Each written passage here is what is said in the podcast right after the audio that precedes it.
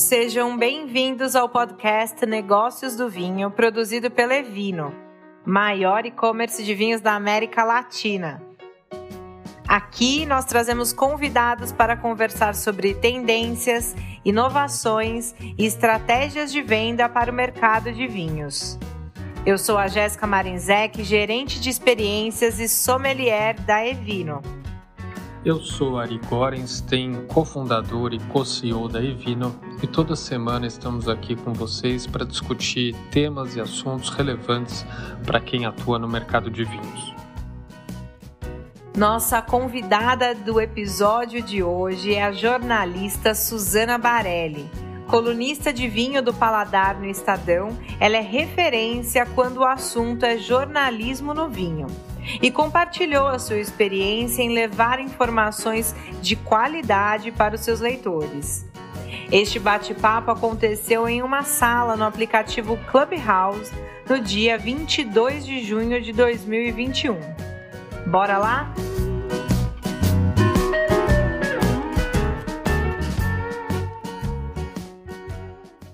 É, a minha história, o que que é? Desde eu não fui aquela, meu pai é, era economista, era do mundo sindical, é, minha mãe era educadora e meu pai, no movimento de esquerda, todo de abertura do, do Brasil, né, política econômica do Brasil, meu pai virou um porta-voz importante do lado dos trabalhadores. Então eu tinha muito acesso é, a ver ele dando entrevistas, a ouvir ele dando entrevista. É, eu lembro uma vez que ele foi alguma coisa, ele mexia com índice de custo de vida. E uma vez ele saiu no Jornal Nacional, uma entrevista enorme. Aí no dia seguinte eu estava na feira com ele. Aí eu lembro de uma vizinha pedindo autógrafo, porque ele saiu na Globo. Então, assim, eu tinha uns contatos com jornalismo que não era muito o, o, o que é na prática. Mas, assim, iam vários jornalistas gravar entrevista com ele em casa. Ele saía do jornal, uma época ele foi colunista da Folha. Então, assim, eu tinha algumas noções de jornalismo. E comecei a achar, quando você começa a ficar 16, 17, 18 anos, comecei a achar que era uma boa profissão, mas eu sempre achei que eu fosse trabalhar com jornalismo de política e de economia, né, que era a área, o assunto de casa, o assunto que eu me interessava. E aí eu prestei faculdade e eu queria tanto ser uma jornalista nessa área que eu prestei ao mesmo tempo. Eu prestei faculdade de jornalismo e de ciências sociais, porque eu sempre acreditei que a para você ser uma um, a faculdade de jornalismo, jornalismo hoje em dia ela até um pouco melhor, mas na minha época eu estudei no final dos anos 80, ela era muito ruim, muito ruim. Então eu falava, não, um jornalista tem que ter um bom curso universitário. E eu fui fazer ciências sociais, que era um curso que tinha sociologia, tinha economia, tinha política, que era a área que eu queria trabalhar e queria ser mais bem formada nessa área. E assim foi, né? Eu me formei, aí acabei indo trabalhar com economia na área de negócios, né? Fui, fui, minha carreira foi indo para essa área.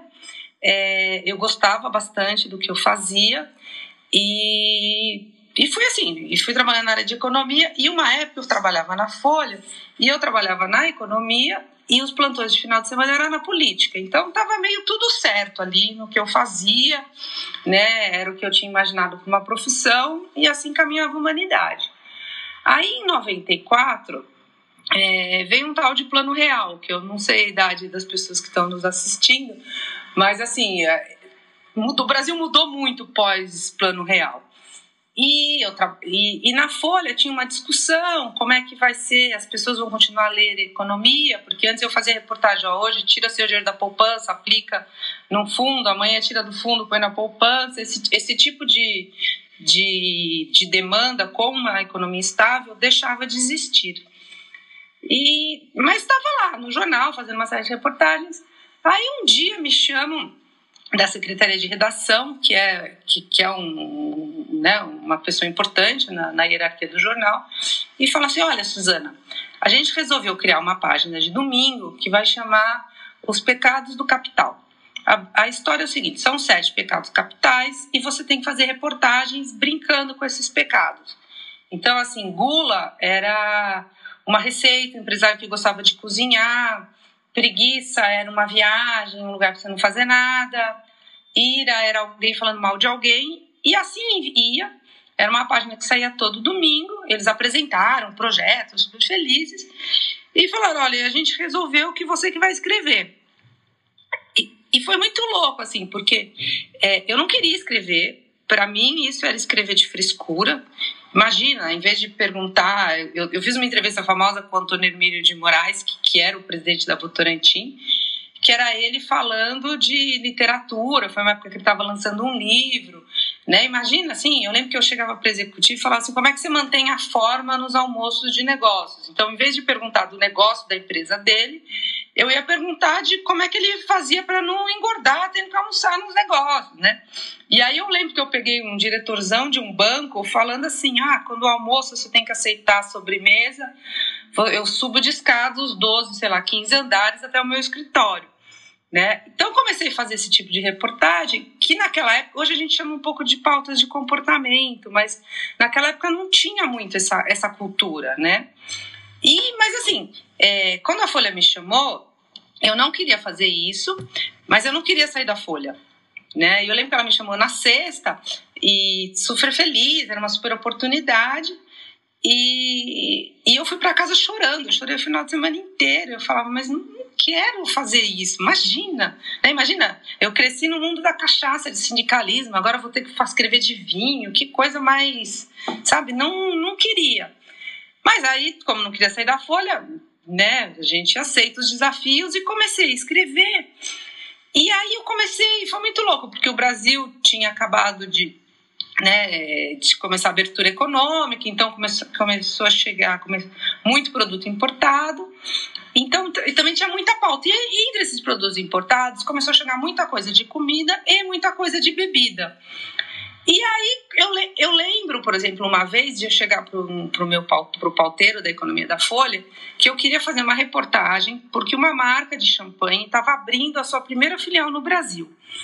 E ele falava, mas por que, que isso é importante? E eu falava, porque é a marca mais importante de champanhe da França. Não, mas isso não é relevante para os nossos leitores. Eu falava, é, porque movimenta tanto e tal. E era Velvet Clicô, entendeu? Que hoje é uma marca líder aí mas, assim, era muito o começo desse mercado de, de vinho importado no Brasil. E eu fui escrevendo e, e fui gostando, entendeu? Eu, eu, tipo assim, eu fazia reportagem de golfe, mas eu não gostava de golfe, assim.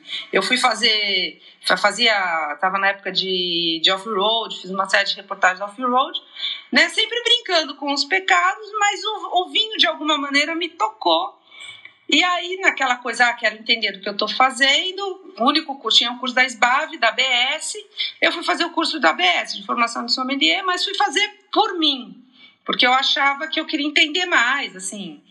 É... E, e fui, e comecei a estudar, e foi. E aí foi indo, e de repente o vinho, sem eu dar, me dar conta, foi pegando, ocupando um tempo muito grande da, da, da minha vida. E aí surgiu aquela coisa, ah, uma viagem. É, é, uma viagem de trabalho para uma vinícola. Ah, a Suzana que gosta disso vai. Aí a Suzana ia. É, então, assim, foi juntando várias coisas, até eu fui mudando. Aí, eu, a, a, essa página da Folha, é, eu gostava de fazer, mas a, a, economia não gostava muito dela, então, às vezes, eu ficava de saco cheio, porque eu, eu ficava brigando para conseguir fazer o meu trabalho. Aí resolvi, teve um dia que eu falei, não, não quero mais escrever disso, já sei tudo. Aí fui para a Carta Capital, voltei a fazer economia.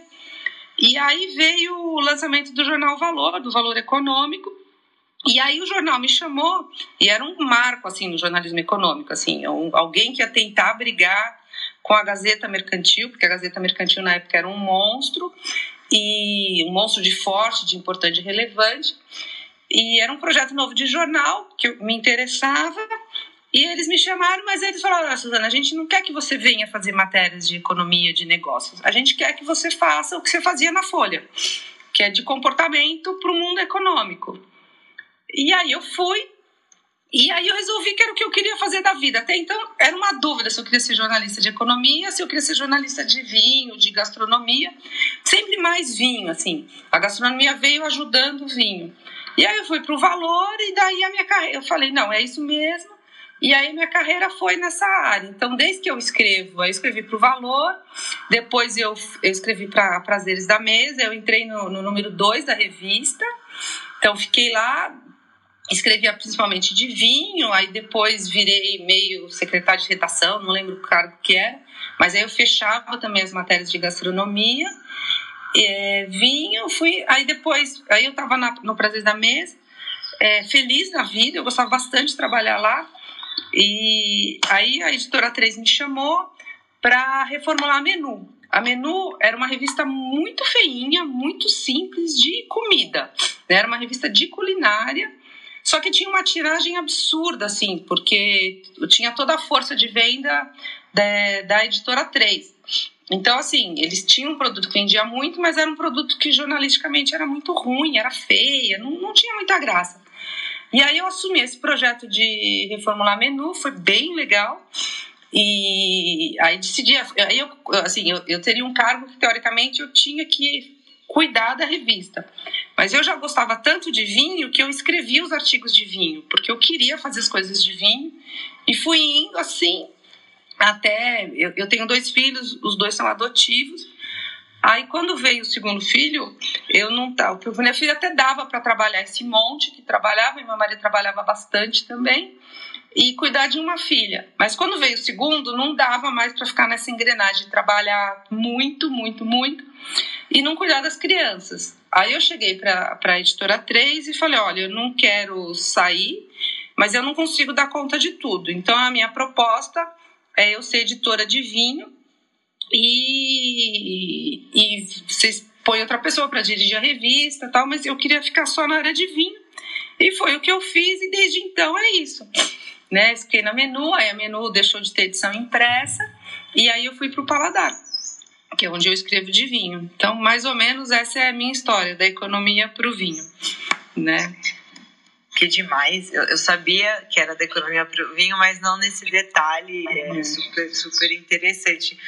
E nessa jornada, é, Su, eu imagino que você tenha tido algumas inspirações. Quem foram as suas inspirações é, no mercado, no mundo jornalístico, seja na economia, tenho certeza que seu pai, né?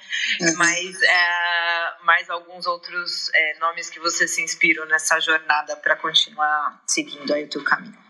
Bom, de, de economia, o, o, grande nome que é, é, uma pessoa que chama Celso Pinto, ele faleceu tem um ano, não, tem, ele faleceu um pouco antes da, da Covid, foi, foi o último velório que eu fui com muita gente. O Celso foi o cara, ele, ele trabalhava, ele foi da Gazeta Mercantil muito tempo e ele, traba, ele foi para Folha e ele foi para Folha, ele era um puta nome do, do jornalismo econômico. Ele foi para a Folha como articulista, uma coisa assim. E, e eu descobri que ele era um leitor da, do que eu escrevia, né? Porque ele descia na redação depois de quando terminava de fechar suas colunas e ficava conversando. E, e, ele foi a pessoa por trás do jornal Valor Econômico, né, que a Folha e o Globo, na época o Valor era um projeto da Folha e do Globo. Quando eles se uniram, o Celso foi a pessoa contratada para fazer o jornal é, tanto Celso quanto a Célia, que era a mulher dele, mais umas outras, uns outros jornalistas importantes, mas o Celso era muito líder de como apurar, de como ser sério, de como falar com fonte. Ele foi uma referência para mim, mas ele em 2004, 2005, ele teve uma parada cardíaca jogando tênis e aí ficou na cama até foi uma história bem triste, aí ficou na cama até falecer esse pouco antes da Covid. Então no jornalismo econômico é o Celso, a referência. É, mas assim, a gente vê muito. A, a, questão de ter vindo desse lado do hard news é que você aprende muito como apurar a matéria. Você, às vezes, você chega na redação e você tem 20 minutos mesmo para escrever. É, você tem que saber se concentrar naquele barulho enorme que é uma redação. Né? Então, assim, eu acho que tudo isso meio contribuiu para eu, eu ser a jornalista do jeito que eu sou. Do, do mundo do vinho, quando eu comecei a escrever, é, eu, eu lia e eu comecei. Não, quase não tinha nada, né? Tinha gula aqui. Eu lembro que eu gostava muito dos textos do Zé Maria Santana, é, da, que escrevia na gula. Já tinha o Carrara, que fazia umas já procurava umas coisas de vinho mais em conta, que eu achava interessante, mas eu logo descobri que tinha que ir para fora. E aí eu descobri a Jancis Robinson, o trabalho dela, e que é maravilhoso o trabalho da Jancis, né? Eu acho que a, que a, que a inspiração para muita gente, principalmente para quem é mulher no, no vinho, é a Jancis. E depois, logo depois, tive a oportunidade de conhecer o Steven Spurrier, que também virou um norte, assim, né? E tinha isso. E aqui no Brasil, quando lançou o Valor, o Celso Pinto, ele tinha uma confraria na qual o Luque participava, o Jorge Luque. Né? Era um grupo de empresários, é, não, não necessariamente empresários, mas pessoas, homens do perfil, de, de perfil desse lado da economia, e o Luke participava também, e o Luke virou colunista do, de vinhos do valor. E a gente trabalhava, eu escrevia reportagens de vinhos e de outras coisas, o Luke escrevia a coluna de vinho, e aí eu comecei a acompanhar o Luke, eu admiro muito o trabalho do Luke, né? É... Que é isso, eu devo estar esquecendo um monte de gente que eu leio, que eu gosto, que eu admiro, mas assim, que for no, pensando no começo da carreira, acho que são esses nomes que, que eu fui que eu fui seguindo e fui, fui me guiando e, e aí vai indo. É, Suzana, fazer uma pergunta. É, uhum. Você narrou aí toda a sua trajetória, acho que você acompanhou muito do amadurecimento do mercado, né, e evolução de, de várias mídias e publicações. Mas o que a gente vê é que existem muitas audiências também, né, consumindo vinhos e, e lendo respeito, se informando. É, em todo esse tempo, como é que você avalia a evolução da audiência e como para cada veículo você tenta entender quem está do outro lado para adaptar o discurso, né? Porque a gente às vezes também tem o cuidado, pô, quão técnico vamos ser, o quanto a gente usa ou não usa jargões, tecnicismo, vamos falar do terroir, da vinificação, vamos falar mais da filosofia por trás dos projetos. Como é que você lida com essa questão? Ah, eu acho que isso é uma eterna preocupação aí e eu não, eu vou falar algumas coisas. É, eu não tenho uma, é muito feeling. Quando quando eu trabalhava na Folha, lá atrás a Folha lançou um projeto, né? Tava na época do a Folha estava na né, década de 90, é, tinha muita reformulação do jornalismo, que era um chamava didatismo. O jornalista tem que ser mais didático. Então, você pode usar o termo mais complicado, mas você tem que dar um jeito de explicá-lo, de torná-lo mais palatável para o leitor. Você tem que fazer com que o seu texto seja é, que as pessoas consigam entender as pessoas técnicas e as pessoas as pessoas técnicas vão querer ler, é, não vão achar que estão lendo coisas que já sabem e as pessoas que não são técnicas vão ler e vão aprender. Então assim é um desafio isso porque não é fácil, nem sempre a gente consegue. É, e eu acho que muito do que a, que a Folha me chamou para. É engraçado, a pessoa que me chamou para editar essa página, os Pecados Capital, para fazer, ela, ela é minha xará, ela chama Suzana, Suzana Cindia. E, e eu sempre brinco, falo, falo para a Suzana, porque você me chamou aqui e ela sempre riu, falou: ah, a gente gostava do seu texto. Eu acho que na economia eu conseguia ter um texto mais didático, vamos dizer assim. Eu nunca escrevi um economês muito grande, né? E eu acho que isso, você tentar ter uma linguagem mais clara, é, isso ajuda você a entrar em todos os públicos. É, isso é um ponto. Agora, muitas vezes, até o mais claro para uma pessoa que está iniciando no vinho, é, não é tão claro assim né? E, e, eu acho que depende muito do veículo para onde eu estou escrevendo. Por exemplo, quando eu, quando eu escrevia tanto para prazer quanto para menu, eu partia do pressuposto que é um leitor que já tem algum interesse. Então, ele mais ou menos, eu não preciso, na frente da palavra Cabernet Sauvignon, colocar a uva Cabernet Sauvignon ou o vinho Cabernet Sauvignon. Né? Ele já tem um, um conhecimento um pouquinho do que se trata. No paladar agora, eu tento ser mais clara, que eu, o mais clara que eu consigo, não quer dizer que nem sempre eu consiga. E eu percebo que, por exemplo, o meu, você me perguntar, o meu grande desafio no paladar é que é você falar de vinho que não seja vinho caro. Porque todas as pautas que você pensa, você vai olhar um vinho e o vinho custa pelo menos 200 reais, com raras exceções, né? E aí como é que você fala? Porque 200 reais é caro para a pessoa. Imagina o Estadão, quantos leitores tem? Você indicar um vinho de 200 é, é complicado, né? Para a gente mesmo, a gente, ninguém tem aqui no dia a dia tomar um vinho de 150, 200 reais, né? Eu acho que que é um, é, é, um desafio. E por outro lado, assim, eu entendo, porque eu, eu vejo esse lado de custo, a gente vê o custo Brasil, a gente vê o vinho lá, o preço do vinho lá fora, a gente vê, né? Ontem estava a notícia assim, o dólar está o valor mais baixo em sei lá quanto tempo, mas o dólar vale 5. Então, assim, mesmo estando o valor mais baixo, é multiplicar pelo menos por 5 qualquer coisa lá de fora. Então, isso atrapalha muito, porque você acaba indo para vinhos mais simples, porque você fala: não, eu não posso chegar para o meu leitor é, e falar que ele tem que comprar um vinho de 200, porque não é real. Ele pode comprar numa ocasião especial, mas ele não vai comprar. Agora, por outro lado, se eu, eu vou pegar duas degustações que eu, que eu fiz recentemente no, pro Paladar, que tiveram muita leitura, e, e uma foi assim: eu falei, bom, eu falar, por outro lado, isso, isso abre oportunidades de pauta, porque o, por exemplo, eu fiz uma eu queria fazer uma degustação de rosé, vocês bem sabem, acho que todo mundo está assistindo aqui, o quanto o consumo de rosé está crescendo no, no mundo, mas assim, no Brasil cresce muito. Preciso falar de rosé, preciso degustar rosé. Aí você olha, tem um mar de rosés. O é, que, que, que você vai escolher nesse universo? Aí eu falei, quer saber? Eu vou. E o, e o, paladar, isso é importante, assim, o paladar me dá muita liberdade nas pautas. A gente conversa e tudo, mas assim, eu tenho. Eles confiam muito é, que eu vou ter bom senso nas reportagens. E aí eu falei, vou fazer os 15 rosés mais importados pelo Brasil.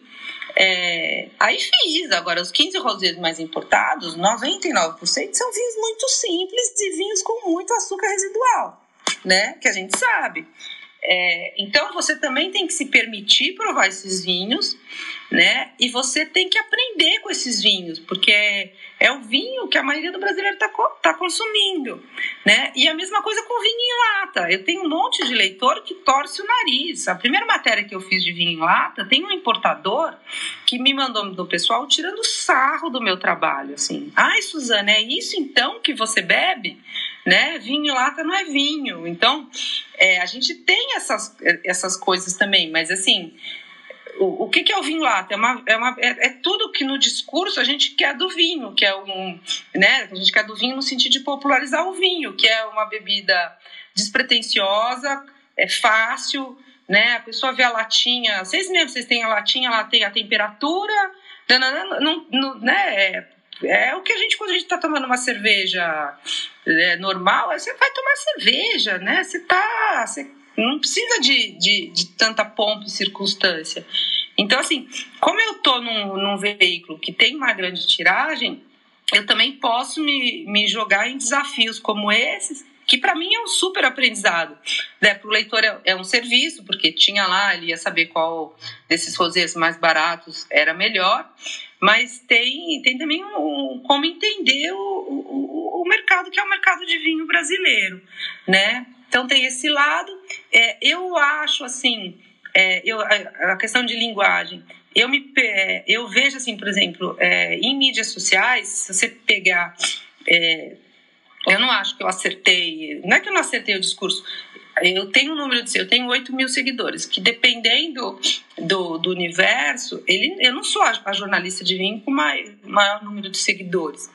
Mas, assim, eu tô aí, faço meu trabalho, mas, assim, eu não sei o quanto eu acertei na... Quer dizer, eu acertei numa linguagem que eu falo para um público X.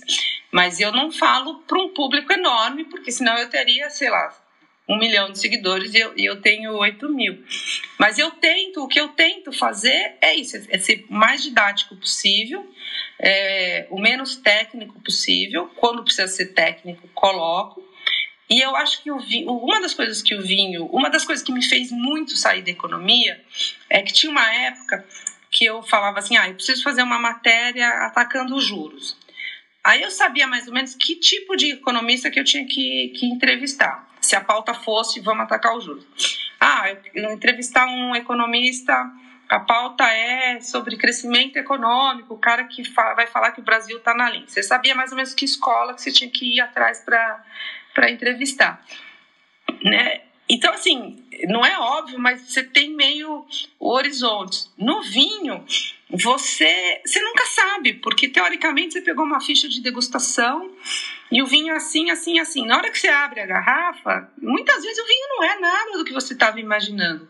Então, isso te deixa, te, te faz contar uma história de, poxa, como é que o cara. Assim, se a gente pegar aqui, na minha, na minha frente eu te, tenho um vinho laranja aqui, para uma degustação de amanhã. É, o, o, você vai, a pauta é, mas você vai contar a história de por que, que esse laranja, ou como é que surgiu, aí você vai voltar para Geórgia, vai fazer... Então, assim, o, o vinho, ele te permite contar histórias e eu acho que as pessoas gostam das histórias. Então, eu sempre acho que você conseguir pôr um pouco de história, é, isso ajuda a que o leitor fique mais feliz com o conteúdo que ele está recebendo. É, o Sul, e aí eu fiquei pensando, então você falou um pouquinho, é, é, porque aí eu escrevi sobre o vinho em lata e recebi essa mensagem de um importador X.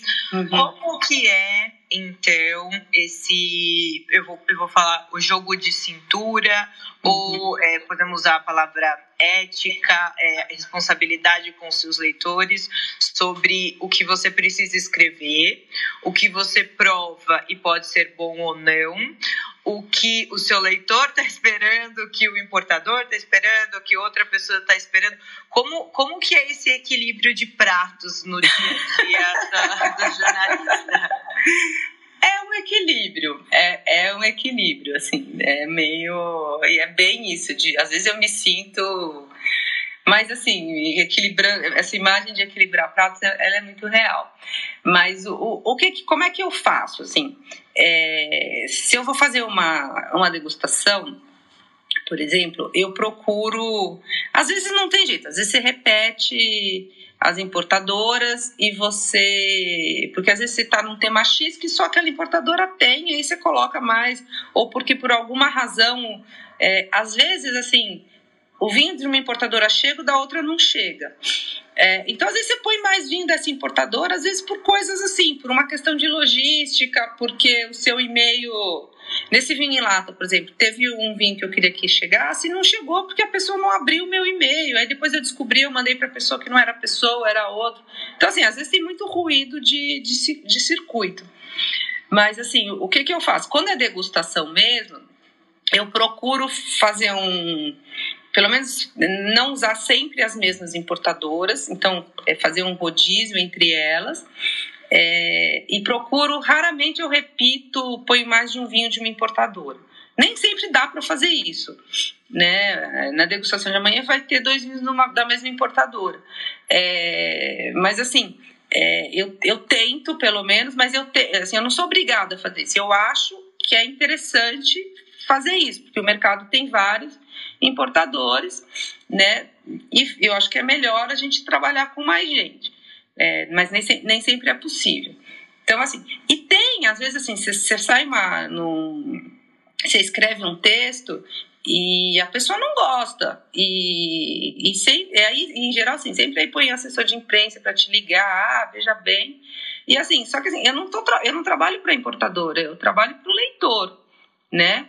Então, assim, sinto muito, né? Putz, eu até posso eu, eu, eu, não me, eu não me nego a falar, olha, desculpa, muitas vezes assim, eu falo, ó, eu pedi o seu vinho, não chegou, ou eu não conheci o seu vinho, ou eu achei que não era relevante, ou a minha pauta ia para o outro lado. Eu não me, de, não me nego a dar, a dar informação por que, o vinho não entrou. Né? Agora, normalmente assim, numa, eu, eu consigo no máximo, no máximo, assim, por 20 vinhos. É, é, eu, eu, eu acho muito 20 vinhos, porque é uma pessoa provando 20 vinhos, né? Ainda mais agora no Covid, que você não pode. Quando você prova com várias pessoas, você vai trocando opinião, mas quando tá provando sozinha, é muito 20 vinhos. Então eu tento limitar. Só que assim, todas as importadoras, obviamente, que querem sair no, nos veículos. Então tem essa, essa questão, mas eu sigo meio o, o, o que eu acredito e vou avisando o jornal né? Vou falando, ó, fulano reclamou, fulano, não é um problema, é só para eles estarem, estarem cientes. Tem esse lado. É, os leitores, por exemplo, o vinho em lata foi muito interessante, porque tem muito, é, é uma categoria que a gente sabe que tem muito preconceito. Então, tem leitor que escreve é, criticando, tem leitor que escreve elogiando. É, eu gostaria de responder mais do que eu respondo, eu muitas vezes não dou conta, né? E, mas sempre que eu conseguir eu respondo, né? E porque eu acho legal ter um feedback do leitor. Agora eu sei assim, é aquela aquele ditado, né? O que, que seria do amarelo se todo mundo só gostasse do azul? Então vai, vai ter sempre um, uma questão, né? Uma alguém que não vai gostar. E, e no caso da, de, de, de, dessa importadora, eu, eu, eu, fiquei decepcionada, bem da verdade, porque é uma pessoa com um discurso super aberto e resolveu que ia ficar tirando sarro do, do vinho em lata. Então, que abertura é essa, entendeu? A abertura e só bebe borgonha e só bebe vinho natural? Não, não é bem assim, entendeu?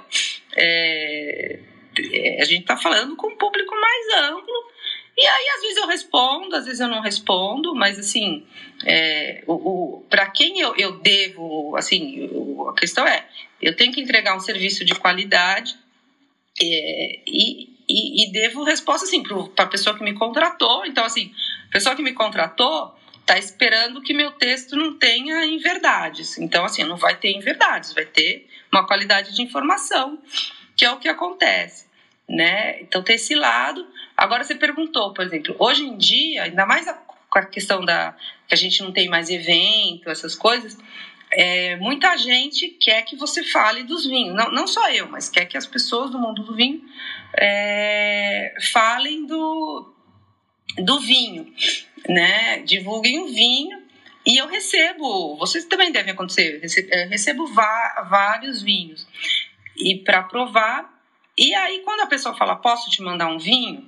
Aí eu falo, você pode, mas você. É, quer dizer, eu já nem falo mais, porque as pessoas já sabem.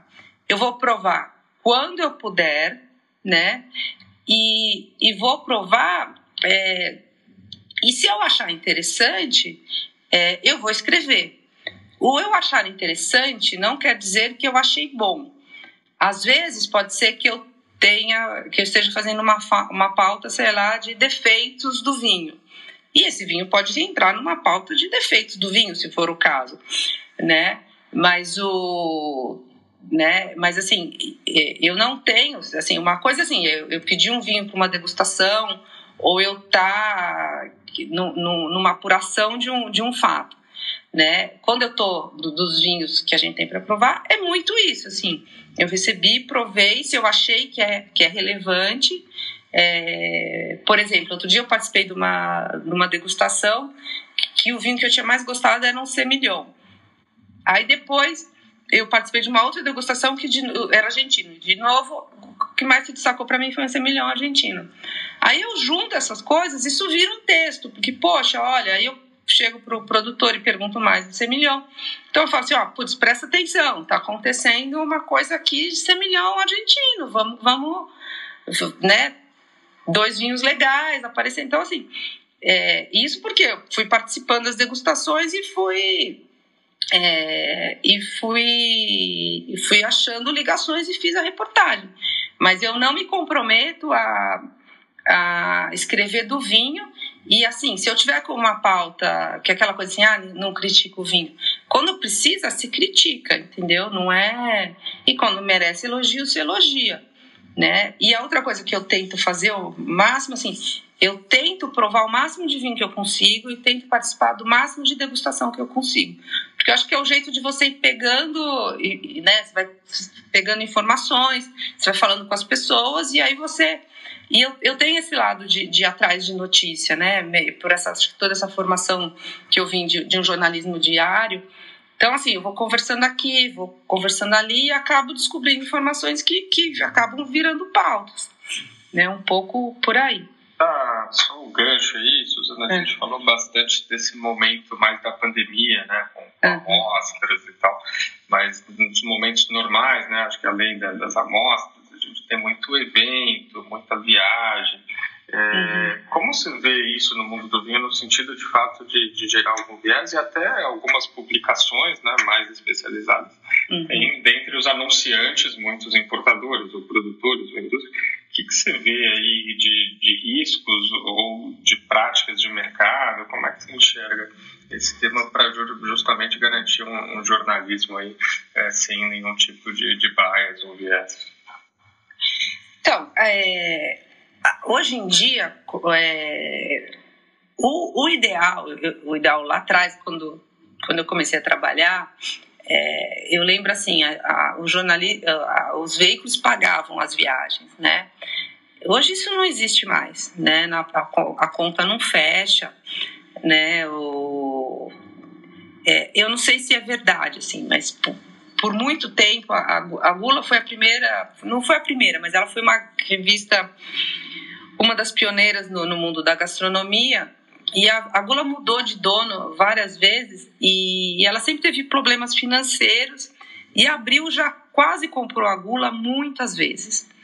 E aí dizia, dizia se nunca, não sei se é verdade ou não, que ela não fechava, que ela nunca deu certo para comprar a Gula, porque a Abril, ela, uma das coisas assim, ela só só trabalha com, com produtos que ela compra. Então, assim, todo almoço, todo jantar, todo vinho, Abril teria que comprar. É, e todas as viagens, ela só, banca, só bancava as viagens do, dos seus jornalistas, não aceitava o convite. Então, na conta do lápis, Abril não, não poderia, não, nunca comprar gula. Não sei se é verdade ou não, mas eu estou contando isso porque tinha uma época que era assim, o, os jornalistas, eles só viajavam com a empresa pagando todas as contas. Que é se perguntar é o ideal? É o ideal. É o que acontece? Não é o que acontece. Hoje em dia, em 99% dos casos, a gente viaja a convite. Né? Sempre que possível, por exemplo, eu prefiro viajar a convite de uma associação é, que te dá mais liberdade do que de uma vinícola. Mas às vezes, assim, a vinícola por si só justifica a viagem. É, então, tem esse ponto. E, e a outro ponto é assim: é, você vai atrás da informação e o que eu acho que, que é o desafio do jornalismo é você conseguir, é, mesmo assim, para a pessoa, e, e, eu deixo claro isso quando as pessoas me convidam para viajar, e não só eu, né? Os jornalistas em geral deixam isso, isso é claro. Eu vou escrever se tiver matéria. É, eu já fui para viagem que eu achei que, que teria matéria e não tinha matéria, e não escrevi. É, isso é ruim para a empresa? Claro que é ruim, porque a empresa investiu um dinheiro e eu não escrevi. Mas foi falado, olha, tudo que eu pedi de informação não teve, né? Ou às vezes tem aquela coisa assim, é para sair uma matéria enorme e naquela semana entra um fato X que é super importante e aí a matéria sai pequenininha. Então tem esse empoderável da, da notícia no dia a dia. O, o que eu acho, assim, é que sempre que você consegue pôr viajou a convite de, fica mais claro. E aí o leitor faz a, o leitor faz a sua leitura é meio estranho, mas ele faz assim o seu corte. Se, se eu viajei ao convite da vinícola Ari e eu faço o texto, o Ari é o máximo, Ari é o máximo, ah, esse vinho que delícia o Ari, esse vinho Ari tinto é o máximo, esse vinho Ari branco, nossa que maravilha, que sacada, que genialidade. Suzana Barelli viajou ao convite da Ari Winery. O leitor tá vendo que tá meio estranho, concorda? É, então, assim, eu acho que mesmo quando você viaja é, a convite, você, se você tem a postura de ir atrás do que é informação e de contar uma história, você consegue passar essa imagem sem ser aquela coisa, ah, viajou a convite. Porque hoje em dia, assim, a, a conta não vai fechar se, se não for, se não ter formas, vamos dizer assim, híbridas de, de financiamento, infelizmente né? Infelizmente. E, e as viagens, ela tem uma coisa assim, é onde se aprende muito, né? Porque, sei lá, fazer uma viagem para é, aqui, para o Uruguai, aqui do lado. Você, por exemplo, produtor de vocês, a gente vai visitar um vinhedo que é mais para cima, perto de Punta del Leste. Aí você tá lá, você percebe qual é o vento que vem, você percebe o solo, aí depois você, de, você vai para dentro para Canelones, aí você percebe o solo, percebe o né, percebe como a videira tá de um jeito que é diferente de onde estava em Maldonado. E são uma série de informações que você vai, você só vai descobrindo quando você está lá, né? Por mais que você possa ler no livro, que você possa é, é, estudar, mas tem, tem, muita coisa que você percebe no local e você aprende muito no local. Então, a viagem tem esse lado que, que é muito interessante. Né? E eu acho que as viagens também têm um, um, aprendizado de degustação que é muito grande, né?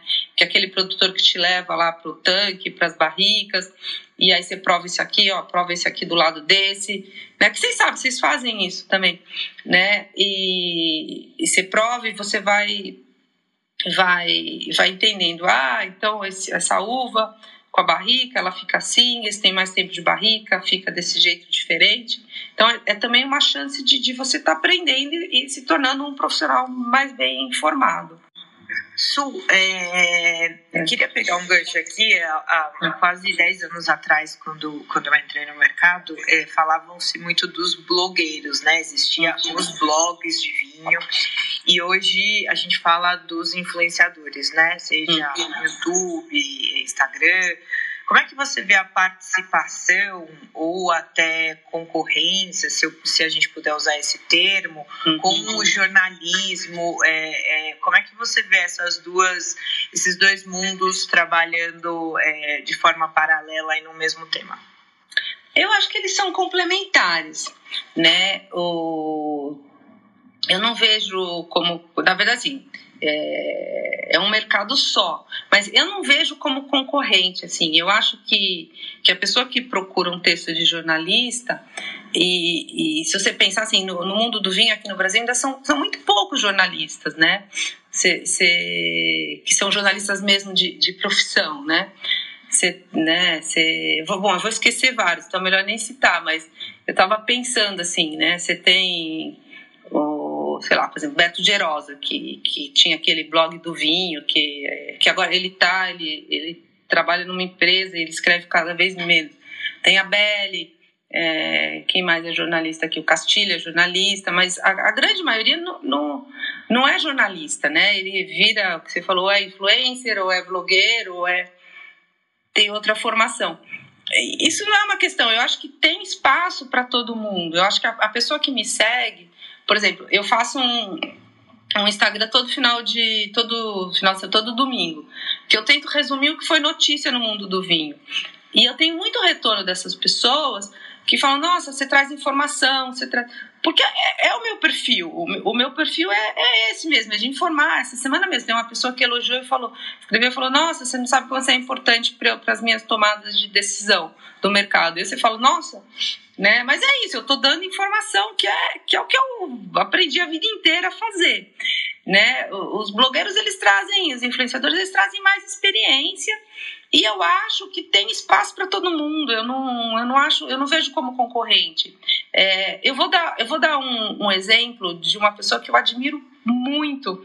Eu nem sei se, se, talvez ele seja jornalista, mas acho que ele é da área de marketing, que é o Daniel Perche do, que é lá de Campinas.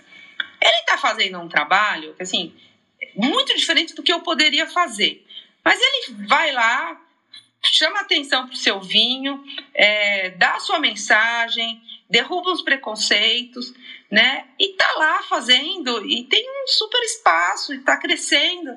Então, assim, eu acho que você, é, as pessoas, elas acabam que nem você conta no, no começo dessa conversa. Você perguntou quem te inspira, né? E, por exemplo, até hoje eu assino o site da Janssen, vai, chegou agora, vence agora o mês que vem, é uma grana esse negócio. Mas eu assino porque eu leio, porque eu uso, porque é importante, porque é como eu me informo. Então, assim, você vai é, você vai escolhendo os seus nortes e as pessoas vão seguindo. E acho que pode ser complementar né? Eu não acho que, que, que não seja complementar. Eu acho que é uma outra linguagem, né? O, mas são, né? Eu acho que, que tem, por exemplo, vou citar uma pessoa que trabalha com vocês que eu admiro pra caramba, que é a Silvana da, da Confraria da, das Pretas, né? A, Silvana, eu não sei qual é a formação dela, mas ela faz um trabalho ali de divulgação, acho que ela seria definida como uma influencer, é, que eu acho maravilhoso o que ela está fazendo, entendeu?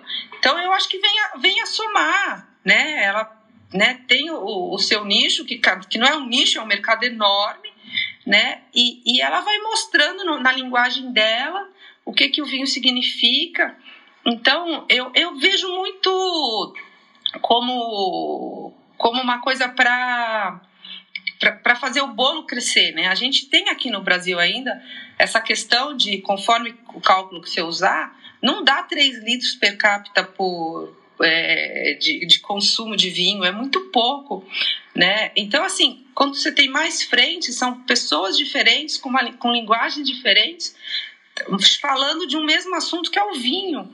É, e esse, isso tem, eu acho que isso tem muito tem muito como crescer. Que nem assim, você tinha falado que a, que a Forbes ia participar, que é uma, é uma pena a Forbes não ter vindo, porque ela também tem. É, ela, acho que ela está no Canadá e acabou dando ruim aqui na, na nos horários, mas é, ela é incrível mesmo. É. Não, ela, ela tá no Canadá mesmo. A, filha, a filha dela mora no Canadá, né? O ex-marido dela é, é canadense. E, mas ela faz assim um trabalho incrível e que ela une gastronomia com vinho, né? Então assim é, é uma ela, ela é outro exemplo. Ela é jornalista, ela sabe pôr informação na, nas questões. E então assim você tem você tem é, é muito grande o, o, o que é possível fazer, né? Para para pensar muito. Eu não vejo muito como concorrente, eu vejo como pessoas que estão trabalhando no mundo do vinho e cada um está achando um nicho. Né? É mais por aí que, que, que vai a minha análise. Não sei se eu respondi. Super, obrigada, Imagina. E no caso do, vamos dizer, Suzana, dos apps também, onde os próprios consumidores né, avaliam, dão notas e, e, muita gente vem recorrendo a esses serviços além dos críticos, além da, das pontuações uhum. é, na tomada de decisão, você também entende que, que é complementar, que fomenta o mercado? Então, eu acho que é complementar, mas eu acho que aí tem uma questão. É, me incomoda muito é, essa questão de de pontuação de medalha de vinho. E eu vou dizer por que, que ela me incomoda. É, primeiro, porque é, é muito assim, se a gente comparar com, com cerveja. A pessoa não tem medo de abrir uma cerveja, né? Mas ela tem, vocês sabem bem, mas elas têm muito medo de abrir um vinho. Aí ela vê lá 90 pontos, né? Não, sei lá. Primeiro assim, ela vê no, é, que eu vou falar duas coisas. É, se ela vê 85, ela já não compra o vinho. Só que se vocês lembrarem na, na sua fase de escola, quando você tirava 8,5 numa prova, você vibrava, né? Vamos combinar que era uma nota. Quando meus filhos tiram 8,5, 9 na prova, tá maravilhoso, né? Mas agora sim, 85 não é uma nota boa, né? Então tem umas coisas que são meio. É, falta um conceito aí, eu acho. Mas, basicamente, assim, gente, o, o, que acontece? É, a pessoa, ela seguia na nota, e em vez de se guiar no que ela no que ela gosta. Ah, esse vinho é 85 pontos Parker, então é maravilhoso. Só que assim, você tem um paladar semelhante ao do Parker? Você não sabe, né? Ou, ou por exemplo, você pega todos os, os concursos OIV, eles têm uma regra que 30% do, dos vinhos tem que ter medalha de ouro. Às vezes, tem 80% dos vinhos mereciam medalha de ouro. Às vezes, 2% do vinho, conforme o concurso, merecia medalha de ouro. Mas os 30 melhores, mais bem colocados, vão ter medalha de ouro. Então, que é coisa que o consumidor não sabe, entendeu? Então, que serviço que essa nota, é, essa nota presta para o consumidor? Né? Eu acho assim, é, não é que eu sou contra o concurso. Por exemplo, tem concurso, se eu vejo uma nota alta na Decanter, eu vou prestar atenção nesse vinho. Por quê? Porque eu sei como é feito o concurso da Decanter. Né? Por exemplo, tá, tá rolando essa semana do Descorchados. Patrício Tapia, ele é um super degustador. Tem gente que gosta dele, tem gente que não gosta, mas ele é um super degustador. Degusta muito, muito bem. Já tive a oportunidade de degustar ao lado dele várias vezes. Só que assim, eu sei que ele pontua muito mais alto do que eu. Então, um vinho que ele deu 97, eu daria, sei lá, 92, por exemplo. Não sei. É, então, é, eu, eu, eu, eu, Suzana, estou sabendo que é um vinho de assim que eu vou, certamente vou gostar, é um vinho de muita qualidade e vale 92 pontos. Ou, mas assim, porque eu conheço. Então, assim, é, primeira coisa, é legal as pessoas saber, se elas estão seguindo as notas de concurso, elas precisam saber que concurso é e qual é o, o estilo do concurso, para saber o quanto essa nota tem a ver com o seu com o seu gosto, com o seu paladar. E aí, quando a gente vai para os apps de nota lá, o que, que tem? São consumidores que estão pondo a nota. Que consumidores são esses? São consumidores que. Porque degustar é uma ciência. O vinho, uma coisa eu gosto ou não gosto. Eu compro esse cabernet chileno porque eu gosto desse vinho.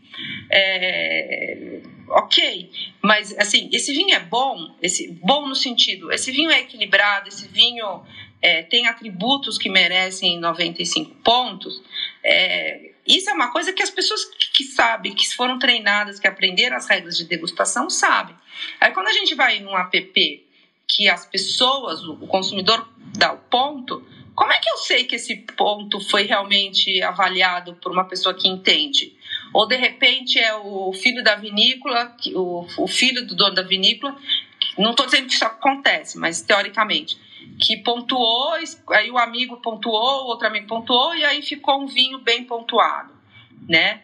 Então, eu, eu, me, eu não sigo isso, eu, eu me preocupo com isso, porque eu acho, fica aquela coisa do gosto, não gosto, e, bem, se eu gosto, é, eu compro, se eu não gosto, eu não compro, mas tem uma questão de, de avaliar a qualidade do, da bebida tecnicamente. Então, nesse sentido, eu, eu acho que não é o melhor serviço que você pode fazer para o consumidor. Entendeu? Respondi? Respondeu, respondeu sim. Obrigado. Imagina. E só aproveitar o gancho aqui, você falou do Patrício, né? E uhum. da qualidade de, de degustador dele. Uhum. É, qual a sua reação rápida aí à, polêmica que, ele gerou falando do, dos vinhos então, brasileiros? Então, então eu, eu acho que ele foi muito infeliz num momento infeliz. Porque se você pegar, eu até fiz isso, assim, eu, eu, eu acompanho o Patrício, eu tenho descorchados aqui quando ele tinha, sei lá, 110 páginas, 120, até uma capa laranja. Desde que ele começou a, que o Patrício começou a degustar vinho brasileiro, ele pontua, ele faz restrições a várias coisas do vinho brasileiro. O que aconteceu nesse ano é que ele fez, ele foi mais incisivo nas restrições, na, na, na crítica, não restrições, ele faz ponderações ao Brasil. E ele foi mais incisivo e as pessoas ficaram é, ficaram mais do que sentidas. Foi uma coisa assim. É, vestiu-se uma camisa, eu, ah, o Patrício não gosta do vinho brasileiro. E eu acho que não é isso, acho que ele foi infeliz ali no que ele escreveu. Ele podia ter escrito de um jeito mais leve, não dizer assim, todo vinho brasileiro, né, todo vinho tinto brasileiro é ruim. Não, não foi exatamente isso que ele escreveu, mas foi próximo. É, mas se você lê o texto todo, ele faz as ponderações ali. A gente sabe que chove, a gente sabe que tem produtor que não gosta de podar, a gente sabe que muita tem videira com vírus. Então, assim, ele não falou nada de novo. Eu acho que foi uma questão na forma, na, na maneira que ele se expressou e que, as, que os brasileiros ficaram muito chateados. E eu lamento tudo isso, porque o que eu falei, ele continua sendo uma pessoa importante, né? Ele sabe degustar, sim, e assim ele dá notas mais altas. Ele dá notas mais altas também para vinhos brasileiros, né? E acho que ele tem um papel também de mostrar, levar o vinho brasileiro para o exterior. Né? Não é um brasileiro, porque uma coisa é eu chegar e falar, ah, esse vinho é ótimo desse produtor aqui do sul, tal, tal, tal. É, outra coisa é um estrangeiro falar, esse vinho aqui é ótimo, você tem uma. É, ele abre portas para o vinho brasileiro. Eu acho que, que os produtores de vinho brasileiro poderiam usar isso de uma outra maneira, né? Mas, mas por outro lado, assim, eu concordo com as pessoas que ficaram chateadas porque ele foi mais incisivo numa crítica. Mas o exercício que eu falo, assim, pega os descochados do ano passado, pega os descochados do ano anterior, o que ele escreveu nesse ano, mais ou menos está ali no, nos anos anteriores. Ele já vem falando dessa questão do Brasil. E tanto a gente sabe que, assim, as vinícolas. Quanto, o que, que tem de vinícola que está na região da campanha? Né? O que, que tem de vinícola vindo aqui para a Serra da Mantiqueira?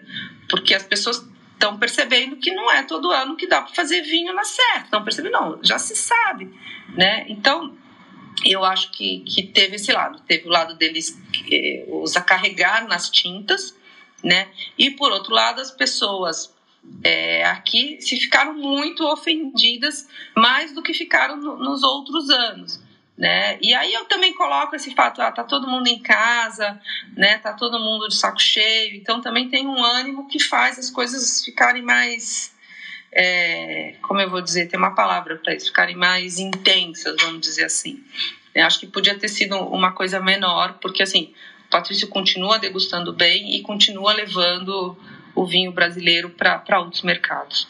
Perfeito. Su, é, caramba, passou muito rápido. Eu vou te falar, você é uma ótima entrevistada, como, como na minha parca experiência, porque eu gosto que você, você, você, cria muito assunto, você fala bastante do tema, é maravilhoso. Mas é, eu, a minha última, uma, minha última pergunta, porque essa só uma hora foi, foi muito gostosa, é, é o que você bebe quando você está de folga, porque esses dias, inclusive, eu até me peguei falando, ai, ah, hoje eu vou beber de um vinho como se eu não tivesse bebido no dia anterior, é. no dia anterior, mas é no sentido de hoje eu vou beber um vinho, é, eu quero escolher o vinho que eu vou tomar, assim, então. É. O que, que você bebe no seu, no seu dia de folga?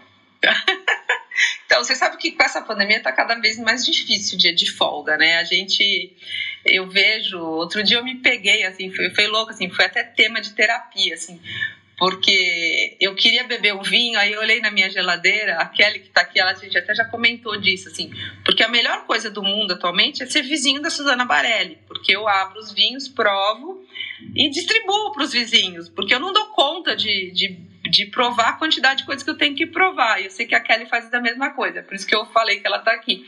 É, mas, então, assim, o, o, que acontece, o que eu vejo que está acontecendo, assim, é que eu cada vez menos estou me permitindo beber o que eu gosto, né? Por causa disso, porque tem muita coisa é, disponível e disponível não, tem muita coisa que eu preciso provar ou que chegou eu estou falando com você aqui na minha mesa, tem vinho que eu separei e falo, putz, eu quero provar esse vinho, porque eu quero entender esse vinho, e que antes você ia numa feira e resolvia, né, agora você não tem a feira, então você tá aqui, tem que provar. Feito esse parênteses, que cada vez menos eu estou conseguindo beber, eu sou muito fã de espumante. É, eu bebo feliz. É, é, muito louco, assim, porque Prosecco é uma coisa que eu não gosto. É, mas espumante brasileiro, espumante espanhol e, obviamente, champanhe são vinhos que me dão muito prazer. É, eu abro muito fácil espumante, muito fácil. E eu consumo, eu sou uma consumidora de vinho branco cada vez mais, mesmo no frio. É, e eu gosto de vinho, eu gosto de vinho branco seco. Eu não gosto de vinho, o meu paladar eu, é raro eu abrir para mim um vinho que seja muito frutado, assim. Eu não vou abrir um Viognier, por exemplo. É, se eu for abrir um Sauvignon Blanc, eu vou abrir um Sauvignon Blanc de clima bem frio, que eu sei que não vai ser muito aromático. Eu gosto de, de vinho assim mais, mais tenso, sabe? E, e mineral. É, esse estilo que eu que eu... mais elegante, mais elegante. Muito bom. Su, eu queria agradecer né, mais uma vez a sua presença. Obrigada por todo o conteúdo, experiência que você compartilhou com a gente. Foi ótimo. Tenho certeza que o pessoal gostou bastante. Se você quiser desejar, se quiser falar suas últimas palavras, é contigo. Eu agradeço a oportunidade, o que eu falei, né? Desde a quarentena eu estou descobrindo que jornalista também dá entrevista. É, falar não é um problema, né? Barelli é italiano por, por vocação, eu falo, e se você tivesse me visto, eu falo com as mãos também, as mãos assim, aqui se articulando faz parte. É... E é isso, eu acho que falar de vinho é, é sempre muito legal. É, eu acho que é uma maneira, né, a gente ter essa discussão de como aumentar consumo. Vocês fazem, nem falei isso aqui, mas vocês fazem um trabalho bem legal de, de mostrar que o vinho pode ser uma bebida com, que chega a mais pessoas, a mais consumidores. É, então, também parabéns ao trabalho de vocês. E, então, falar de vinho, para mim, é sempre legal, é sempre uma oportunidade. E, e, e, ver que assim, as pessoas, qualquer dia a gente faz um com você, como é que você chegou de comissária de bordo, né? De repente está trabalhando de vinho e faz um trabalho super legal. É, então, assim, o, o, o, vinho vai trazendo histórias e contar as nossas histórias. É uma, matéria, é uma maneira de falar de vinho, de mostrar estilos de vinho, de conversar. Eu gosto muito, então, obrigada pela oportunidade. Tá bom. Obrigado, Suzana.